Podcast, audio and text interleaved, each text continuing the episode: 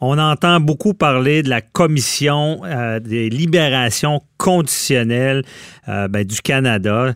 Euh, vous savez, bon, vous avez vu cette semaine, on a beaucoup parlé du meurtre qui a eu lieu à Sainte-Foy, un homme qui a tué bon, une travailleuse du sexe dans un hôtel, il aurait tué, pardon, et euh, tout ça, euh, et lui, il, avait déjà commis un meurtre, on l'a libéré, il y avait certaines conditions, on voit que ça arrive encore, c'est sûr que c'est pas bon pour la confiance, et il y a eu aussi tout l'appel d'Alexandre Bissonnette à Québec, où est-ce qu'on dit on veut cumuler des peines, mais on se demande, ben, quelqu'un qui est emprisonné à vie, ben, à quelque part, euh, on lui donne un minimum de 25 ans, ben c'est pas automatique qu'il sort. Il y a une commission des libérations conditionnelles qui est là à veiller à notre sécurité. On voulait en savoir plus sur la commission et euh, je suis avec euh, maître Jean-Claude Boyer qui a été euh, plusieurs années le commissaire à cette commission. donc bonjour maître Boyer. Bonjour François David. Merci d'être avec nous. Euh, donc, euh, on, veut un, peu mieux comprendre comment, c'est quoi le fonctionnement, puis qu'est-ce qu'on fait quand, quand une personne qui a commis un crime veut avoir cette libération conditionnelle-là, comment ça fonctionne? Eh bien, le, le, système veut que la personne ait droit à une libération conditionnelle sous différentes formes euh, dans le but d'une réinsertion sociale. Mhm. la plupart du temps, ça commence euh, avant le tiers de la peine par une semi-liberté qui se fait en maison de transition. Ou ça peut être plus tard, là, après le tiers de la peine. Mais en général, la majorité des dossiers, ça commence par un séjour en maison de transition pour permettre à la personne qui a déjà été détenue un certain temps d'avoir une réinsertion sociale progressive et encadrée en société. OK. Et parce que c'est ça, dans le cas qui nous occupe, le, meurtre qu'il y a eu à Sainte-Foy, c'est lui était ce monsieur-là était en semi-liberté, c'est ça, il devait se rapporter tous les jours en maison de transition. Oui, et dans le cas d'un sentence sévi, le processus est, est même plus graduel, en ce sens qu'il va commencer par y avoir certains événements où il pourrait être autorisé à avoir des sorties sous escorte. Par exemple, monsieur, un membre de sa famille était décédé. Il est allé avec deux agents des services correctionnels sous menottes euh, à une sortie sous escorte. par les deux agents pour assister euh, aux funérailles de, de, la personne de sa famille qui était décédée et rencontrer les membres de sa famille. Mais il est sous escorte à ce moment-là. Ah, OK. Comme ça s'est bien passé, il a eu ensuite droit à certaines autres sorties sous escorte. Mhm. Et là, on parle de sorties qui peuvent l'amener à participer à certaines activités qui sont en rapport avec des activités de groupe encadrées et euh, sous escorte qui sont euh, également liées à cette problématique mais c'est toujours très encadré. Ça, c'est la commission qui va les autoriser. Puis, si ça va bien, il y a une autre étape que monsieur a franchie, c'est d'avoir droit ensuite à des sorties sans escorte, mais dans des milieux très spécifiques. Parfois, on va l'autoriser à aller voir une maison de transition en particulier, où euh, ça pourrait être intéressant que plus tard, il euh, aille euh, effectuer sa réinsertion sociale également chez certains membres de sa famille qui ont été évalués, qui sont considérés comme des personnes euh, aptes à l'encadrer et qui sont fiables. OK. Et ça. franchi aussi cette étape-là. comment la commission, parce qu'on s'entend que ce, monsieur-là avait commis un crime grave, bon, il était en prison, meurtre deuxième degré. Et qu'est-ce qu'on, pour le public veut mieux comprendre, qu'est-ce qu'on fait pour dire, ben, cette personne-là n'est plus un risque ou, ou elle, on la garde en prison? C'est, quoi le processus? OK. Il y a des évaluations qui sont faites. Monsieur avait été rencontré déjà par un psychiatre.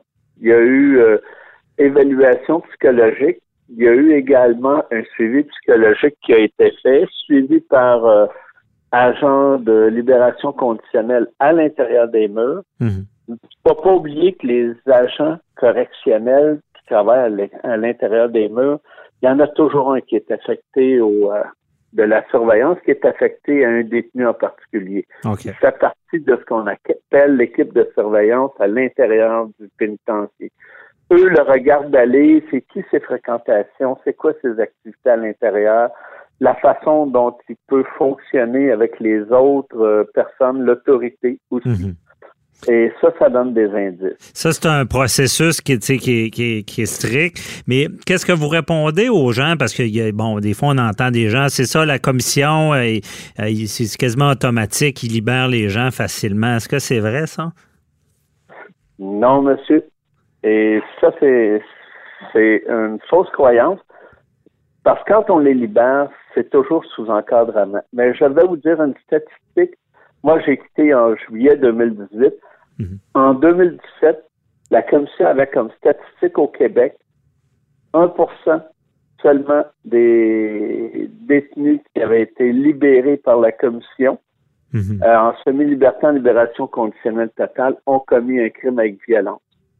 Tous les autres, avec l'encadrement dont il y avait, euh, qui leur était donné, n'ont pas commis de crime avec violence. Seulement 1% Mais je pense c'est ça. On parle beaucoup de, cas, euh, comme dans ce cas-là, de, la personne à Sainte-Foy euh, qui, qui, a recommis un crime, mais on parle pas beaucoup des, des, réussites. C'est parce que c'est un bon pourcentage, 1% C'est peu de, peu de gens qui récidivent. Effectivement, c'est un excellent pourcentage. La façon dont la, la commission fonctionne également, c'est que les, renouvellements de mandats se font régulièrement et il y a toujours quelques nouveaux membres commissaires qui sont nommés chaque année. Mhm. Normalement, entre deux et quatre dans chacune des régions du Canada. Il y a cinq régions au Canada. Deux à quatre nouveaux qui arrivent chaque année. Le phénomène particulier qui est arrivé euh, de 2016 à 2018, c'est qu'il n'y avait à peu près pas de renouvellement de mandat. Et soudainement, ils sont s'est retrouvés avec à peine quelques commissaires, entre autres au Québec, 5-6. Et là, on a nommé euh, plus d'une douzaine de nouveaux commissaires soudainement. Et là, il n'y avait plus la structure pour encadrer parce que les commissaires, normalement, vont passer minimum un an, sinon un an et demi, à siéger uniquement avec un commissaire d'expérience. OK. Et, ça, est-ce que ça a causé des problèmes à la commission, tout ça? Ou? Énorme problème à la commission.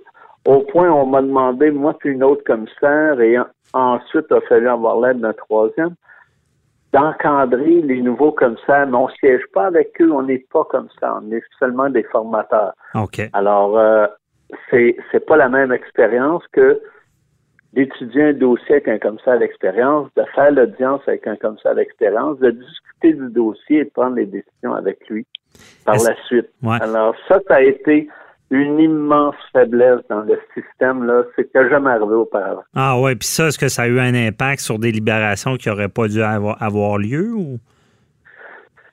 Euh, peut-être des libérations qui n'auraient pas dû avoir lieu ou des, des encadrements qui n'ont pas été émis dans le cadre de certaines libérations aussi. Mhm. Parce que parfois, on va dire, ben non, on ne voit pas ce type de libération-là. On veut plutôt prolonger une semi-liberté. On va ajouter ou euh, soustraire certaines conditions. OK. Et ça, c'est les, les commissaires d'expérience qui vont diriger les nouveaux vers ça. Mhm. Et là, cette problématique, si je comprends bien, est réglée, là. Non, elle n'est pas, réglée. OK. C'est encore, il y a encore un manque de ressources, un manque de commissaires, là. Écoutez, c'est pas le manque de commissaires, c'est le manque de commissaires d'expérience. D'expérience. Il n'y en a presque plus d'expérience euh, des commissaires. Alors, euh, moi, je peux vous dire qu'en septembre 2018, deux commissaires, ça fait à peine deux mois qui étaient nommés, qui étaient encore à leur début, de travail. À cause, euh, parce qu'il manquait de commissaires, on siégé dans un cas d'un meurtrier. On m'a demandé de surveiller de près, mais je ne pouvais pas leur dire quoi décider. Mais ah. ça leur a été très difficile là, de, de, de, prendre la décision parce qu'il y avait tellement d'aspects à connaître. Mm-hmm. Et il y était deux nouveaux. Alors, euh, ça, ça a été une expérience pour eux qui a été difficile. Ouais. Mais euh, c'était causé par le manque d'expérience. C'est ça, c'est, c'est, c'était jamais arrivé. Là, Mais est-ce que, parce que si euh, on pense aux politiciens, parce qu'on comprend que l'importance de la commission euh, des libérations conditionnelles, et on, le dit souvent, c'est la sécurité du public, donc il faudrait régler ça. Y a-t-il une solution ou... Euh? Ben, la solution, ça serait que dans chaque région du Canada, ils ramènent des commissaires d'expérience pour des, mandats minimum de trois ans pour aider parce que toutes les régions sont prises avec une majorité de leurs membres qui ont peu d'expérience et qui sont obligés de siéger entre eux, puis là, d'essayer de faire euh, du mieux qu'ils peuvent. Mm-hmm. Ils ont beau avoir euh, certaines qualités, euh, c'est toujours difficile lorsqu'on n'a pas les réflexes. Dans le cas qui nous concerne, M. Galézy, mm-hmm. les deux commissaires en question, il n'y a aucune malice chez eux. Je les connais, j'ai aidé à leur formation, il n'y a aucune malice chez eux. Ils ont identifié le problème en disant euh, il se passe quelque chose d'inapproprié en laissant monsieur aller voir des prostituées pour satisfaire ses besoins sexuels. Les services correctionnels posent un geste qui est inapproprié. Hmm. Et ça, il y a un risque important qui est causé par cette situation-là. Et là où le manque d'expérience arrive, c'est qu'ils n'apprennent aucune mesure. Hmm. Alors que normalement, monsieur est en train de commettre un délit criminel à chaque fois qu'il va voir une prostituée parce que la sollicitation d'une prostituée est rendue illégale au Canada. C'est ça, il n'a pas le droit de solliciter ou même de. C'est criminel. Le client a été criminalisé. Là. Donc, il, lui suggère de commettre quelque chose d'illégal. Alors, il le, il, le laisse commettre une illégalité, un. Deuxièmement, il constate que le risque est important. Il faut agir immédiatement. Et parmi toutes les solutions qu'ils ont, il y a quelque chose qui s'appelle une révocation immédiate de la semi-liberté. Mhm. Il y aura une audience dans trois mois avec nouvelle évaluation, nouveau rapport pour comprendre qu'est-ce qui s'est passé et est-ce que le risque est rendu inacceptable pour monsieur en communauté. Ça, c'est un premier réflexe. Deuxième réflexe, ça va être de dire on suspend votre droit de sortir de la maison de transition. Mhm. Et on vous oblige, pour fin de travail, à pouvoir sortir, mais en portant un bracelet électronique, par exemple. Ça, c'est le. Ça peut se demander. Là. qui a le droit d'utiliser euh, le, bracelet électronique, mais la commission peut demander au service correctionnel de, de le faire sans l'ordonner. Mhm il y, avait des, solutions de ce type-là, mais le manque d'expérience ont fait qu'ils n'ont pas eu le réflexe de dire bon, on voit le problème, on voit que le risque est important, mais euh, c'est comme s'ils n'ont pas eu le réflexe. Et ça, c'est le manque d'expérience qui amène ça, parce que ce sont deux, deux personnes là qui sont très préoccupés par le bien de la société. Ben oui.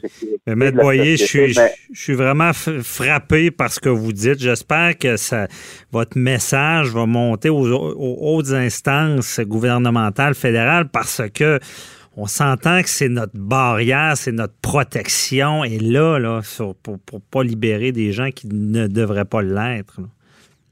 Exact.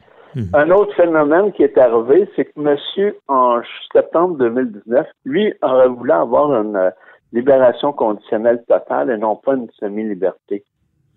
Et dans les politiques de la commission, il est écrit que si monsieur veut changer de statut, il faut une évaluation psychologique de moins de deux ans. Et euh, les commissaires n'ont pas eu le réflexe de dire on ne tient pas l'audience avant d'avoir eu cette évaluation-là parce que l'évaluation qu'il y avait eu auparavant datait de juin 2017. Vous savez, c'est ces réflexes-là mm-hmm. qui demandent qu'il y ait un encadrement pendant un certain temps par des commissaires d'expérience. Et euh, c'est une série d'erreurs. Puis le service correctionnel est pris avec le même problème, a beaucoup de jeunes employés aussi pour superviser les dossiers parce qu'il y a un changement de garde qui se fait là aussi. OK. Au euh, au, niveau de la commission, c'est plutôt le politique qui a décidé que le changement de garde serait abrupt. Puis au niveau de, du service correctionnel, malheureusement, c'est plutôt le fait qu'il y avait beaucoup d'employés en place qui ont décidé de soit changer d'emploi ou de, ah, prendre la retraite. En tout cas, Matt Boyer, euh, c'est. C'est tout le temps qu'on avait, mais c'est vraiment euh, c'est frappant ce que vous dites. Là. on espère qu'il y aura des mesures de prise là, pour pas que ce genre de choses-là arrive. Merci beaucoup. Bonne journée. Euh, monsieur, un dernier mot, je veux juste vous dire, j'espère que l'enquête ne sera pas juste à l'interne, qu'on va prendre des gens de l'externe pour regarder, pour passer partout au Canada présentement. ah oui. OK, ben, c'est vraiment. Merci beaucoup. Merci à vous. Là. Bonne journée. Bye bye. Bonne journée. C'est tout pour nous aujourd'hui. On se retrouve demain, même heure, même poste.